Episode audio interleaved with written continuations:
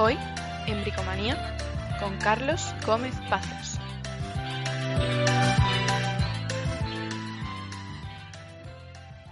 Gracias, Antonio. Hola, camaradas. La semana pasada os enseñamos a construir un bonito gulag al que enviar a los enemigos de la revolución. Y como el capitalismo explotador no descansa en sus abusos al proletariado, hoy os vamos a enseñar a construir un precioso muro de protección antifascista. Vamos con los materiales.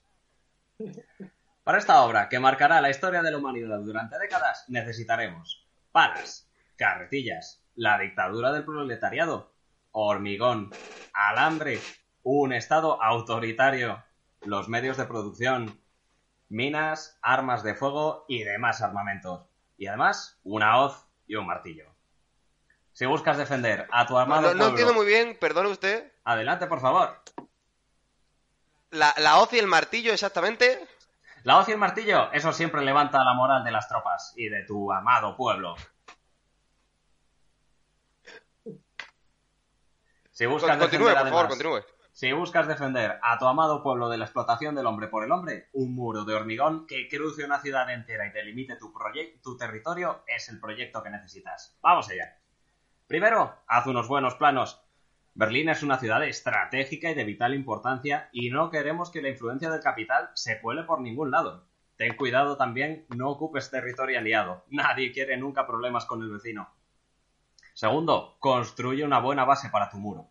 Usaremos los medios de producción que hemos socializado previamente para suministrar a nuestras tropas en la frontera alambradas y demás elementos con los que comenzar el proyecto.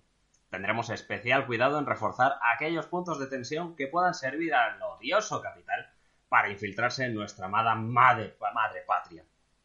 Tercero, empieza a colocar los bloques y hazlo rápido. El proletariado trabaja con alegría y disposición en una nación gobernada por y para ellos. Daremos trabajo a una pequeña porción de la clase obrera con el objetivo de ir levantando uno a uno los miles de bloques que- de hormigón que ayudarán a defender nuestras fronteras. Cuarto, muy importante, termina de construir el muro. Ahora solo queda agregar los elementos defensivos a los bloques del muro, como alambrada, torres de vigilancia o alarmas antipersonas. Puede que el pueblo caiga en las mentiras del capital y se oponga. Para esto tendremos que usar un poquito de estado autoritario que habíamos montado con anterioridad. Ay, camaradas, siempre hay que tener un poco de autoritarismo a mano. Ya por último, rellena la zona desmilitarizada con minas y más alambre. Nunca hay suficiente alambre. Los enemigos de la revolución dentro y fuera de nuestras fronteras son un quebradero de cabeza con el que tendremos que lidiar.